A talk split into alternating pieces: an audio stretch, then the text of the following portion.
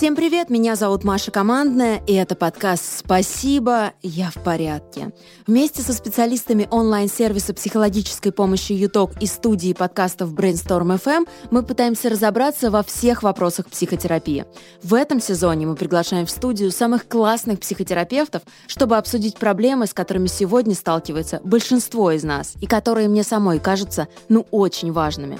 Сегодня мы поговорим о депрессии – что делать, если вам ее диагностировали? Обязательно ли пить таблетки? Кто вообще лечит депрессию? На эти и другие вопросы ответит Кирилл Сычев, врач-психиатр, скажу по секрету, довольно известный. Хотя ему не очень нравится, когда так говорят. Еще у Кирилла есть классный подкаст. Он называется «Доктор Сычев». Послушайте, если будет время. А сейчас переходим к разговору о депрессии. Кирилл, давай сперва разберемся, что такое депрессия.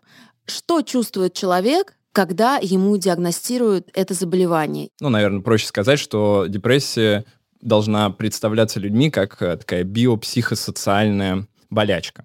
То есть э, там есть генетическая часть, анатомическая часть, физиологическая часть, биохимическая часть. Ну, вот все, что касается того, как у нас там что выросло, как там у нас что работает или сломалось. Вторая часть — это психологическая, то есть это то, как мы научились, например, с детства со своей психикой обходиться, то, насколько мы легко встраиваемся там, в какие-то социальные ситуации и так далее. И социальная часть — это то, что происходит в нашей жизни, потому что кто-то живет э, в мире, ну, повезло человеку, он живет в мире, который его особенно не трогает, ну, или каких-то сильно жестких ситуаций хотя бы не происходит, а кто-то может находиться в каких-нибудь э, ужасных абьюзивных отношениях, э, параллельно работать на нелюбимой работе, параллельно не иметь возможности путешествовать или каких-то финансовых возможностей, естественно, это усугубит э, вероятность возникновения депрессии. А что с физиологической точки зрения происходит с человеком, когда он находится в депрессии? Очень много процессов. Опять же, если отталкиваться от э, современной теории, у нас сейчас самая популярная такая теория, ну как популярная, она самая, наверное, цитируемая теория — это нейропластическая теория. Раньше, некоторое время назад, и, наверное, до сих пор многие люди так считают, были основания полагать, что депрессия очень сильно зависит от э, таких штук, которые называются нейромедиаторы. Это специальные передатчики между нашими нервными клетками. Ну, все знают серотонин, норадреналин, дофамин — и эти передатчики работают таким образом, что помогают сигналу от одной нервной клетки перейти к другой нервной клетке, и таким образом мы себя чувствуем хорошо и замечательно. Ну и вот по этой теории, якобы, если у нас, например, происходит э, недостаточность к примеру, серотонина, то мы начинаем э, хуже передавать эти сигналы от нерва к нерву и чувствуем себя из-за этого хуже. Но со временем у этой теории нашлось э, много критиков, и вполне себе адекватная критика поступала, потому что, например, задавали вопрос, почему тогда антидепрессанты, которые сразу начинают действовать на серотонин, например, есть антидепрессанты типа флоксетина, сертралина и так далее.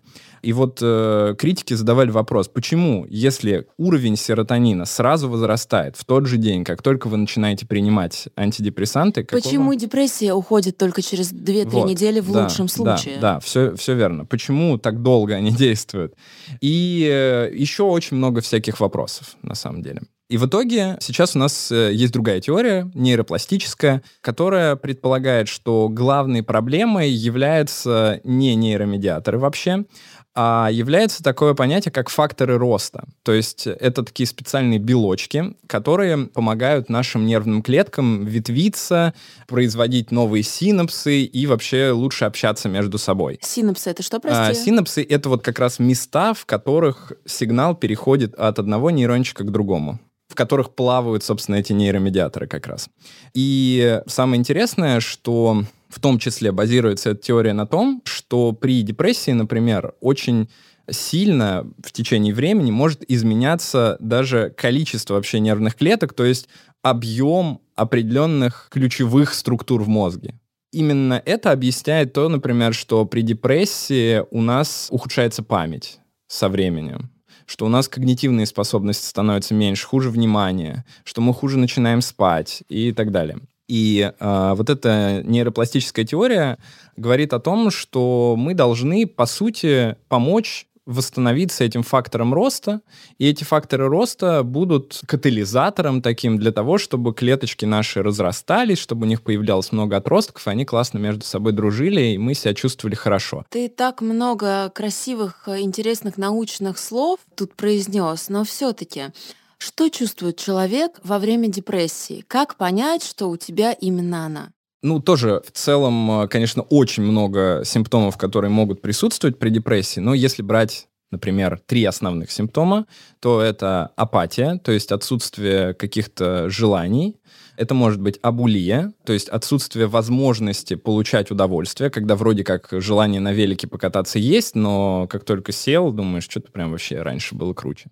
Второе — это снижение настроения. И третье — это снижение количества энергии. Это три основных симптома, которые уже говорят о том, что вероятнее всего вот может быть депрессия. Ну и также у нас есть э, еще и дополнительные симптомы. Все это очень хорошо описано в э, международной классификации болезней.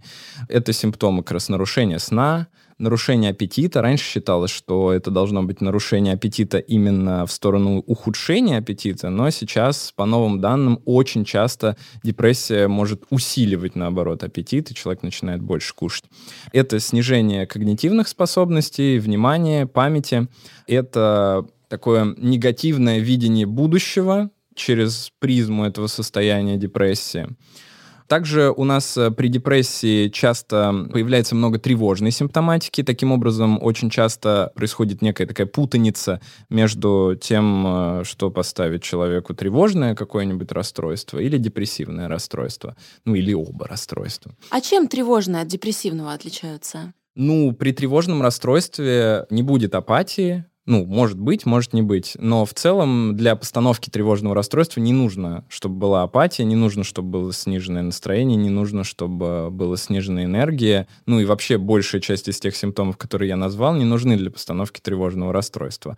Ну и опять же, тревожные расстройства бывают очень разные. Фобии, у нас есть э, там генерализованное тревожное расстройство, у нас есть всеми любимое тревожно-депрессивное расстройство, у нас есть соматоформные расстройства, это когда у человека появляются, например, какие-то неприятные ощущения, и он может чувствовать, что э, у него как будто бы какая-то болезнь, идти к врачу, но ничего там не находить. То есть тревожных расстройств очень много. Да и, по сути, с депрессиями тоже надо разобраться, что депрессии-то бывают абсолютно разные. У нас э, могут быть депрессии на фоне соматических расстройств, например. Очень часто это бывает, и, ну, статистику... А что это значит? Ну, это значит, что, например, у человека есть какие-то проблемы с щитовидной железой, например, аутоиммунный тиреоидит. Он э, диагностируется у 50% женщин примерно в течение жизни.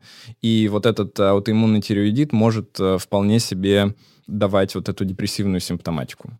Как побочка, что ли? Нет, э, прям вот это заболевание а, вызывает, вызывает э, все вот эти возможные симптомы, и человек просто может не знать о том, что у него плохо работает щитовидка, и думать, что ему нужно упарываться антидепрессантами. Хм. Интересно. А как обычно развивается депрессия и в чем, на твой взгляд, чаще всего причины депрессивного расстройства или каждый случай индивидуален? Каждый случай индивидуален, конечно, и причины здесь, э, собственно, я уже назвал в начале. Если мы берем, например, физиологические причины... Нет, я даже не про физиологические причины. Угу. Я, знаешь, скорее спрашиваю про то, что вызывает депрессию в таком более понятном, что ли, для слушателей виде. То есть ты говоришь про особенности работы условно мозга, угу. да? А я скорее про образ жизни, угу. да, про мировосприятие, вот про какие-то более понятные, что ли, но при этом не научные, не физиологические штуки. Ну, физиологические штуки все равно имеют э, такое ведущее значение, просто потому, что это как слабости какие-то. Как вот у человека есть определенная такая подверженность депрессии. И, естественно, в том числе генетическое. Это генетическое может быть, это может быть какая-то вот физиологическая, это может быть биохимическая.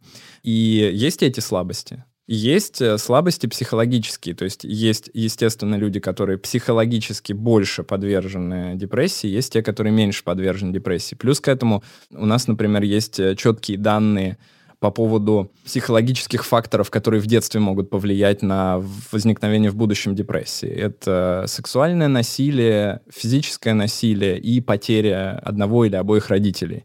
Эти причины чаще всего коррелируют с тем, что там дальше произойдет и наступит ли у человека депрессия или нет.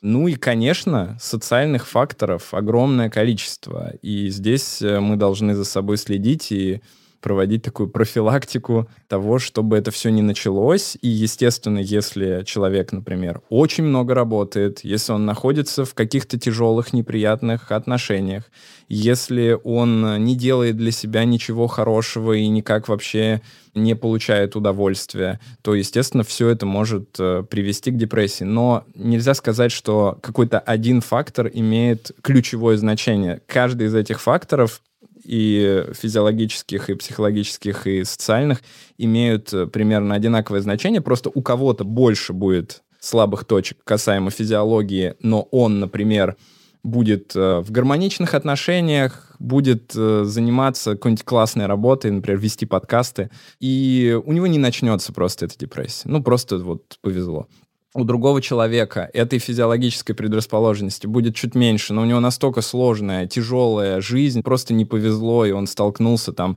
с тем, что у него все умерли, с работы выгнали, и еще и попал в аварию, там, отрезали руку. И здрасте, как говорится, до свидания. А кто должен лечить депрессию? Это психолог, психоаналитик, психиатр, психотерапевт. Сколько психов развелось нынче? Да, но здесь э, тяжелая ситуация на самом деле, потому что по факту, конечно, это заболевание должен лечить э, врач-психиатр. То есть первый специалист, к которому должен попадать человек, по идее, это врач-психиатр. Но обычно, конечно, человек попадает к терапевту, например, ему ставят там под вопросом депрессивное расстройство. И его должны направить к психиатру. То есть, ну, во всех странах это происходит, как правило, так. Но у нас стигматизирована очень профессия психиатра, и более или менее разостигматизирована сейчас психология. Типа к психологу, ну, не страшно, а к психиатру это все ужас ну, это значит, кошмар. Я думаю, что в голове многих людей поход к психиатру расценивается как некое признание в собственной неполноценности и несостоятельности. Ну, типа, я что, сумасшедший, что ли, что я к психиатру пойду? К сожалению, ну, хотя это не В том так. числе, конечно, конечно. И поэтому, в общем-то, я порхаю по подкастам и рассказываю о том, что психиатр может быть э, вот таким, как я, и абсолютно ни в коем случае не должен на вас ставить какое-то клеймо, и психическое расстройство — это абсолютно такое же расстройство, как и любое другое, чем сильно не отличается. Так вот, лечить депрессию, ну вот как это должно быть, да? Человек приходит к психиатру, и дальше психиатр должен поставить диагноз. Например, депрессивное расстройство, текущий эпизод там, средней степени тяжести. Э, это самый сложный вариант, потому что если у нас легкая степень тяжести, то в этом случае, в принципе, можно обойтись психотерапией, как правило. И большинство исследований показывают, что когнитивно-поведенческая терапия в этом случае оказывает примерно сопоставимый уровень ремиссий и количество ремиссий, как и фармакотерапия. Но если у нас средняя степень, то есть у человека уже достаточно тяжелое состояние, то в этом случае мы обычно решаем с пациентом, насколько он готов к тому, чтобы заниматься психотерапией. Здесь мы учитываем, как э, человек чувствует себя относительно суицидальных мыслей. Вот, кстати, что я еще не сказал, э, это ключевой момент, э, суицидальные риски. Если у человека суицидальные мысли, это тоже один из симптомов депрессии. И это отличает тоже от тревожного расстройства. При тревожном расстройстве редко бывают суицидальные мысли. А, если суицидальные риски достаточно низкие, если человек плюс-минус энергичен и готов э, к тому, чтобы заниматься терапией, то точно так же мы можем отправить его к психотерапевту или к психологу клиническому, который занимается психотерапией. Если же человек даже в среднем состоянии находится, или это тяжелая степень, или крайне тяжелая степень, то в этом случае мы должны, исходя из гайдлайнов современных э, рекомендаций, мы должны назначать ему фармакотерапию. Ну, естественно, что человек может и при тяжелой степени сказать нам, я хочу попробовать психотерапию, и вряд ли ну, у нас есть право отказывать ему и говорить, нет, ты должен жрать таблетки. Но в случае, если человек согласен, и обычно, ну, если нормально рассказать про антидепрессанты, про побочные эффекты и про все остальное, то человек перестает бояться этого, но я думаю, мы об этом чуть позже тоже поговорим и соглашается на прием, то, соответственно, лечится он уже у психиатра до того состояния, пока он не будет уже в нормальной ремиссии, ну и параллельно он может ходить, например, к психологу или врачу-психотерапевту э, с тем, чтобы заниматься терапией. Хотя надо отметить, что большинство данных говорят о том, что совмещать когнитивно-поведенческую терапию и фармакотерапию, не обязательно, что примерно одинаковый процент людей достигают ремиссию, и эта ремиссия примерно одинаковой длительности и при фармаколечении, и при когнитивно-поведенческой терапии. Можно ли вылечить депрессию самому? Или здесь либо специалист, либо фармакотерапия? Сложный вопрос, потому что в целом, конечно же, есть, э, ну, если мы возьмем когнитивно-поведенческую терапию, то она очень похожа на такую тренинговую систему. Когда человек приходит, мы даем ему задания, в том числе, ну, помимо просто бесед. И эти задания человек выполняет в течение времени между сеансами, и, ну, какие-то из них могут оказывать благотворное влияние, и он себя чувствует лучше. Поэтому в целом можно сказать, что при легкой степени депрессии, при начале депрессии, при такой не отягощенной никакими другими заболеваниями депрессии, человек вполне себе с этим в целом может справиться. Но я не думаю, что если у человека прям тяжелые симптомы, ему стоит пытаться справиться самостоятельно. То есть гораздо проще хотя бы понять, что с тобой происходит, и после этого уже заниматься каким-то самолечением. Умереть от депрессии возможно? Ну, прям умереть от депрессии, конечно, сложновато, но от сопутствующих заболеваний, которые возникают на фоне депрессии, например, э, риск сердечно-сосудистых заболеваний очень сильно возрастает при депрессии, Почему? вполне себе можно. Если вкратце говорить, то сама по себе депрессия, даже если она не отягощена какими-то стрессами социальными, например, она является стрессом, прям вот сама по себе. А когда у нас стресс э, на постоянной основе существует в нашей жизни, и мы от него не отдыхаем, то в этом случае у нас обычно повышается кровяное давление. Это кровяное давление, если оно длительно повышено, может приводить к поломкам сосудов. А так как питаемся мы все, ну, относительно интересно, то в основном э, с холестерином, ну, есть проблемы. И когда есть проблемы с холестерином, и параллельно у нас возникают э, какие-то не очень хорошие события с нашими сосудами, то эти холестериновые бляшки прилипают как раз в тех местах, в которых у нас поломка сосудов, как правило. Ну, это один из вариантов. Второй вариант, что у нас может, например, просто из-за увеличения давления увеличиваться сердце, происходит там гипертрофия левого желудочка и так далее и тому подобное. И это, естественно, касается не только сердечно-сосудистых заболеваний, это касается практически всех заболеваний. Депрессия может э, даже вызывать остановку роста у детей. Ты сказал, что к депрессии есть некая генетическая предрасположенность. Мгм. Значит ли это, что депрессии передаются генетически? По наследству, так скажем. Ну да, конечно. То есть чем э, больше родственников вокруг вас болело депрессией, тем больше вероятность, э, что вы тоже можете заболеть. Как отличить вот это вот состояние апатии, и это, наверное, такой самый популярный вопрос. Мгм. Как отличить простую лень, а, состояние, в котором тебе просто ничего не хочется, может быть, эмоциональное выгорание, которое уже тебя настигло и никак не отпустит, потому что ты ничегошеньки не делаешь для того, чтобы тебя отпустило. Так вот, как все это отличить от самой настоящей депрессии? Потому что, черт возьми, ну депрессия — это серьезно. Ну, во-первых, время. Я бы, наверное, сказал бы, что самое главное — это время того, сколько это происходит. То есть даже если человек набрал все симптомы, о которых я сказал в начале, то если они у него длились три дня, ну и ничего страшного. А если они у него длились три дня на фоне смерти близкого, то это вообще нормально. Это даже нельзя отнести к какой-то патологии. Поэтому, если у вас э, периодически настигает тоска, и вы думаете о бренности бытия, и у вас появляются всякие экзистенциальные страхи, то ничего в этом страшного нет. Это абсолютно нормально, потому что мы просто, ну, такие умненькие обезьянки, которым это свойственно. Но если это длится больше двух недель, то уже мы идем к врачу обязательно. Ну и, конечно, если у человека просто сниженное настроение и нет никаких других симптомов, то тоже здесь э, ну, не прям обязательно бежать э, к психиатру. И вот как раз в таких случаях каких-то локальных можно для начала попробовать походить к психологу, потому что могут быть просто какие-то неразрешенные вопросы у человека в жизни. Вот он не знает, как ему поступить. Поехать ему на Бали или в Доминикану. И у него на этом фоне вот, э, плохое настроение. И если он это разрулит с психологом, то все будет хорошо. Обожаю проблемы первого мира.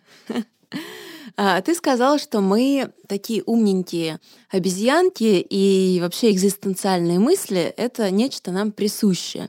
Но при этом депрессию называют там, болезнью 21 века, а вот в этих громких заголовках и подзаголовках любят писать мои коллеги о том, что современный человек особенно подвержен депрессии. Давай разрушим этот миф или вообще поговорим о том, что послужило причиной этого мифа. Действительно ли сейчас депрессий больше, чем было 50-100 лет назад? Ведь, по сути, жизнь-то, она все-таки легче, чем тогда. Хороший вопрос. И да, и нет. С одной стороны, конечно, ну, нельзя сказать, что количество депрессий вот вдруг в 21 веке стало там каким-то невероятно большим, а до этого депрессии никто не страдал. Нет, конечно, депрессии были, и просто кому-то они казались чем-то нормальным, на них не обращали внимания, а у людей была совсем другая жизнь, и не было никакой психологической, там, психиатрической грамотности. Но надо сказать, что люди, которые жили до нас, они испытывали совсем другие стрессы. И человек, как существо, это единственное, в общем-то, животное, которое может переживать из-за того, что еще не произошло вообще.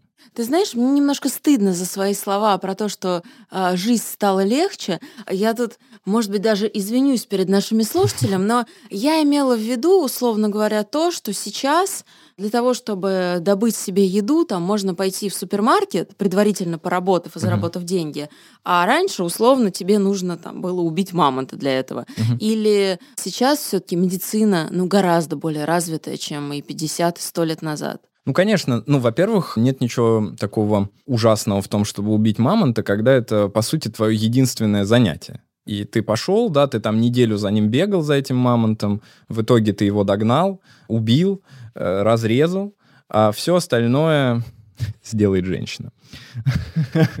Немного сексизма. Вы бы, Или видели, фем... вы бы видели сейчас мои брови, которые просто залезли на лоб. А, но, возвращаясь к мамонтам, а, собственно, люди вот э, занимались каким-то одним родом деятельности, и хорошо. Э, для них это становилось таким неким автоматизмом, они себя прекрасно в этом чувствовали. Ну и, конечно же, они умирали в там, 20 лет стариками, э, и кому удавалось дожить до 30, это было что-то невероятное и потрясающее. И это тоже не являлось какой-то большой проблемой потому что все верили, что, что ну, до 30 дожил, потом там духи тебя забрали, отправились в следующее путешествие. А сейчас, когда э, религия постепенно ну, как-то отпуская людей. И ты понимаешь, что следующего путешествия может и не быть. Да, следующего путешествия я бы сказал, не будет. И поэтому появляется много мыслей, потому что у нас есть YouTube, Instagram, Telegram, Twitter э, и так далее, и мы чувствуем постоянно какое-то превосходство людей вокруг, особенно если мы занимаемся там блогерством, да, или э, делаем подкасты, мы всегда думаем, так, мы на 24 месте, а они на 21-м, как так получилось? И, по сути-то, ничего не случилось. Ты, ну, нет меньше денег даже. То есть все то же самое. Но стресс уже есть какой-то определенный. Ты сказал такую фразу, просто вбросил ее, про то, что человек — единственное существо, которое может переживать о том, что еще не случилось. Угу. Отсюда все проблемы, Кирилл? Ну, в том числе, конечно. Ну, а как жить, если вот э, просыпаешься в 5 утра, например, да, и думаешь, вот, завтра столько дел. Надо это сделать, это сделать, это сделать. А еще же вчера я это не сделал, точно. Так, ладно, надо заснуть. А если я не смогу заснуть? ну и так далее, да, это может бесконечно продолжаться. И естественно, что каждый себя в этом найдет в какой-то момент своей жизни. И это самый большой стресс, наверное, для современного человека, потому что у нас вот эта многозадачность, мы пытаемся все успеть, и вроде мы пытаемся жить какой-то полноценной жизнью, быть продуктивными, и это, конечно же, приводит в том числе и к выгоранию, который имеет симптомы похожие очень на депрессию, но просто это нужно всегда связывать с какой-то профессиональной деятельностью, чтобы ставить диагноз. И эм, в том числе к депрессии. И все-таки вот подытоживая эту часть нашего разговора, а, депрессия не болезнь современного человека, депрессии были всегда. Конечно, конечно. Ну, а мы же не поменялись, физиологически-то мы не поменялись. Нет никаких изменений, особенно, ну, прошло тысячу лет, ну и что, для эволюции это просто плевок. Никакой длительности э, времени здесь нет, поэтому естественно, что наш мозг, он такой же, как тогда у людей был. Почему депрессию так принято обесценивать? Ну, потому что, в принципе, мир, он не очень толерантный. И нам свойственно вообще обесценивать все, что не похоже на нас.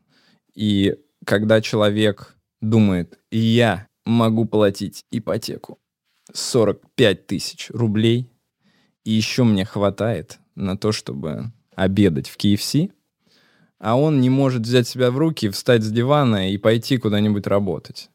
Ну, естественно, что человек отталкивается от собственных каких-то, да, там, устоев жизни. И... Во всем причем, во не всем, только конечно. к оценке депрессии. Конечно, конечно. Нет, э, мы вообще во всем отталкиваемся от собственного мира. И это очень плохо, потому что на самом деле так делать нельзя. Мы абсолютно разные, каждый по-разному думает, каждый по-разному действует. И ну, вообще все очень разные по вот этим вот психическим процессам. И мы не можем друг с другом сравниваться. Мы сегодня много говорим о том, как помочь себе если у тебя депрессия, да, соответственно, пойти к психиатру, пойти к психологу. Что делать, если депрессия у твоего близкого человека, у твоего друга или у твоего родственника, но так получилось, что этот человек как раз идет в отрицание и говорит, да нет у меня никакой депрессии, просто жизнь фиговая. Очень сложный вопрос, потому что ну, человек э, для того, чтобы принять диагноз или принять то, что ему нужно обратиться к врачу, чтобы ему поставили диагноз, он часто должен поменять свои убеждения, как, ну, как и во всем.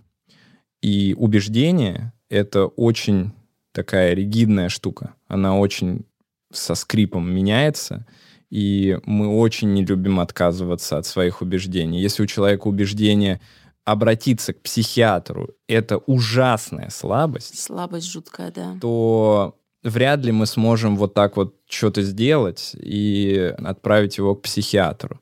Ну, конечно же, мы можем как-то поддерживать человека, то есть стараться быть рядом, если он об этом просит. В то же время стараться не быть навязчивыми, потому что для человека которому нужно куда-то обратиться, если ему пытаются это прям навязать, то, конечно же, у него это, скорее всего, будет вызывать э, такую контрреакцию, он будет, наоборот, в отказ идти. Ну и, возможно, стоит ему давать какие-то материалы, посмотреть, почитать, которые покажут, что ничего в этом страшного нет, и постепенно с этими убеждениями можно будет как-то ну, поработать хотя бы немножечко, и человек хотя бы сможет понять, что ну, хотя бы разочек сходить, попробовать, можно, ничего в этом такого страшного нет, я не покажу свою слабость. Ну, а в идеале, конечно, прийти к тому, чтобы человек понял, что никакой слабости э, в том, что у тебя не очень хорошо работают нервные клетки, нет, конечно. Я, наоборот, в этом вижу некую силу. Если у человека были одни убеждения, он смог себя переломить и, например, пойти обратиться к специалисту, хотя для него это что-то из ряда вон выходящее. С этим понятно. А как быть с таблетками? Потому что для особенно, наверное, чуть более старшего поколения, чем мы с тобой, ну, начинать пить антидепрессанты, это то же самое, в принципе, что становиться наркоманом. Здесь, наверное, лучше всего сравнивать это с э, лекарствами, к примеру, от э, повышенного давления. Потому что это такое же хроническое заболевание, и просто работают у нас э, плохо не нервные клетки, а сосуды. Или, например, с сахарным диабетом, когда работает у нас не очень хорошо наша поджелудочная железа. Здесь э, все абсолютно то же самое, только у нас э, не очень хорошо работают некоторые части мозга и не очень хорошо работают надпочечники иногда, которые выделяют кортизол. И, конечно же, э, как к этому можно по-другому относиться? Если мы не будем пить лекарства от давления, то мы умрем просто. Ну, быстро, достаточно умрем в 53 года. Но если мы будем их пить, мы проживем долго. То же самое касается антидепрессантов. Причем я вообще не понимаю, я вот когда начал в этом вопросе как-то копаться глубже, я вообще не понимаю, откуда этот страх антидепрессантов. Антидепрессанты, по сути, это одни из самых безопасных лекарств вообще из всех. Ну вот никто не даст вам рекомендации пить нурофен, например, три года или даже год, каждый день. Ну, потому что это приведет к тому, что у вас, скорее всего, будут какие-то проблемы со здоровьем, связанные с тем, что вы принимаете этот нурофен. Или, например, какие-то серьезные гормональные препараты тоже никто на супер длительный срок не назначает. Антидепрессанты — это препараты, которые могут приниматься пожизненно. То есть это супербезопасные препараты. От них практически нет никакого влияния ни на что, кроме одного вида нервных клеток. Ну вот, например, те, которые действуют на серотонин, э, антидепрессанты, они действуют только на нервные клетки, которые работают с серотонином, и только в мозгу. То есть, по факту, мы, э, ну, задействуем там условно одну какую-то часть этих э, нервных клеток, и больше мы ни на что не действуем. Да, бывают побочные эффекты. Это неприятно, но побочные эффекты бывают от любого лечения. Поэтому для меня страх антидепрессантов до сих пор остается какой-то просто невероятной, неведомой загадкой. Я думаю, кстати, что во многом он как раз и связан с тем, что их можно пить всю жизнь.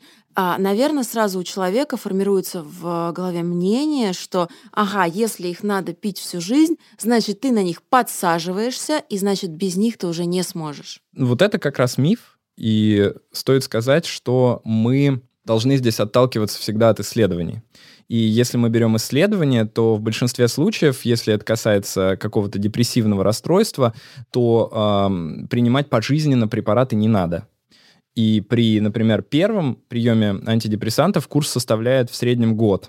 Почему год? Потому что исследования показывают, что если вы пропьете антидепрессанты, допустим, три месяца, и если вы их пропьете полгода, разница в том, что у вас возникнет рано или поздно рецидив, то есть болезнь вернется, она колоссальная. Если вы пропили три месяца, то вероятность примерно по последним данным, если я не ошибаюсь, там доходит до 60 с лишним процентов.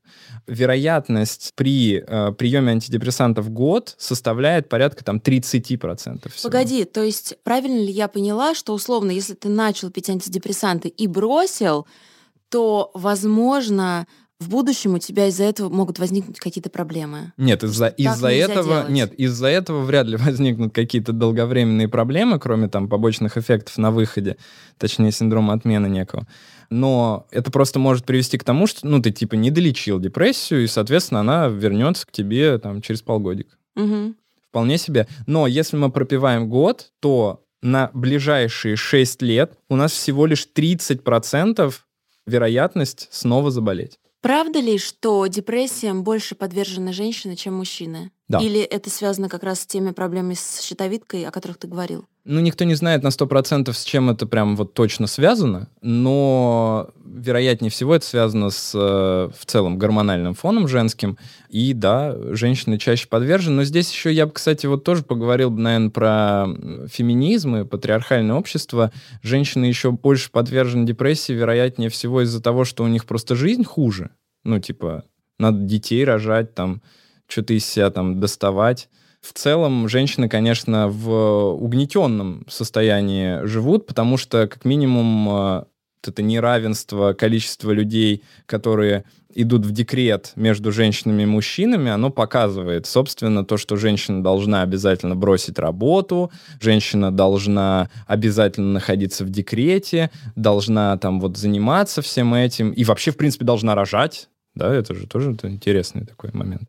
И, конечно же, мне кажется, это тоже влияет на то, что у женщин чаще возникает депрессия, потому что, ну, есть исследование, например, которое показывает, что у женщин в там 90% случаев снижается качество жизни, которое они отмечают вот после рождения детей. Ну, это послеродовая депрессия. Это уже, мне кажется, отдельная история, и отдельный термин для нее существует, нет? Да, но послеродовая депрессия на самом деле имеет э, не только физиологические, но в том числе психологические проблемы, и существует э, огромное количество материалов по профилактике послеродовой депрессии, которые как раз заключаются в помощи женщине в первую очередь, в том, чтобы она смогла отдохнуть, чтобы она могла нормально спать э, и так далее и тому подобное, конечно. Получается, что просто социальных факторов, которые вызывают депрессию и давят на женщин, их все-таки больше. Да? Конечно, ну конечно. Чем у мужчин. Печально. Что да, я могу тебе конечно, сказать? Конечно, Ну, у нас э, страна в рейтинге гендерного неравенства, она не, не рядом со Швецией. Есть такое дело. Мне кажется, что все-таки депрессия это серьезное состояние, и, наверное, чтобы справиться с депрессией, лучше всего обратиться к специалисту. Но тем не менее, можешь ли ты посоветовать какую-то литературу, которая действительно поможет человеку понять, что он в депрессии, объяснит грамотно, что такое депрессия, и даст какое-то руководство минимальное, хотя бы, что делать в таких случаях. Книг очень много по депрессии. Мне они все не нравятся в основном. Так напиши свою. Так я написал. А, я, можно рекламу, да? Давай. Это время для рекламы. Ну, в общем, да, я объясню, да, наверное, с самого начала. Большая часть книг по депрессии очень большие. И они, ну вот есть, например, классный писатель и классный психолог Роберт Лихи. Угу, У него очень много книги. литературы, в том числе есть э, книга или даже, по-моему, несколько книг, касаемых депрессивных расстройств. Но в депрессии прочитать 600 страниц, ну, я не знаю, насколько это вообще возможно.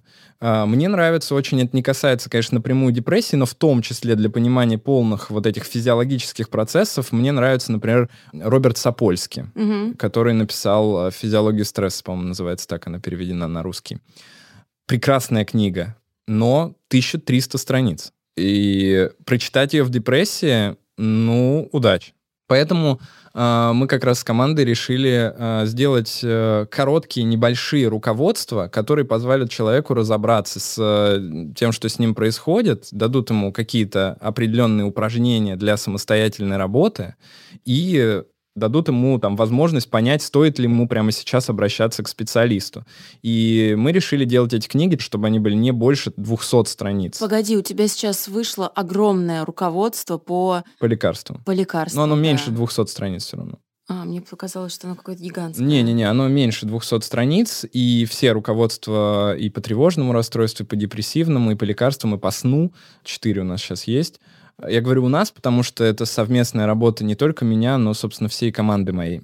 И мне кажется, что это гораздо эффективнее работает, потому что когда человек видит с прикольными картинками, э, написанную забавным языком, понятную книжку без какой-то воды, самое главное, вот этой вот бессмысленной истории успеха людей, справившихся с депрессией, ну, ему, конечно, будет э, легче.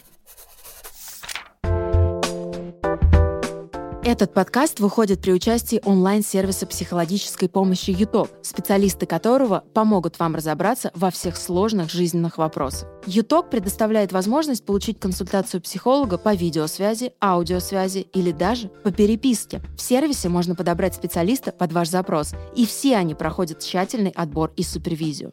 Больше информации о том, как это работает, будет по ссылке в описании этого подкаста. А еще там вы найдете приятный бонус – скидку в 20% на первую консультацию по промокоду «Подкаст». Слушайте подкаст «Спасибо, я в порядке» во всех удобных для вас подкаст-плеерах. Оставляйте свои отзывы в приложении Apple Подкасты и, конечно, подписывайтесь на нас в Яндекс Музыке. Нам будет очень приятно. Ну что, третий сезон подкаста «Спасибо, я в порядке» подошел к концу. Надеюсь, вам было интересно. Все-таки мы попытались поднять темы, которые касаются практически каждого, и найти лучших специалистов, которые делились с нами рекомендациями, экспертизой, какими-то инсайтами. И вообще, как мне кажется, они вселяли в нас надежду. А это ведь чертовски важно, согласитесь.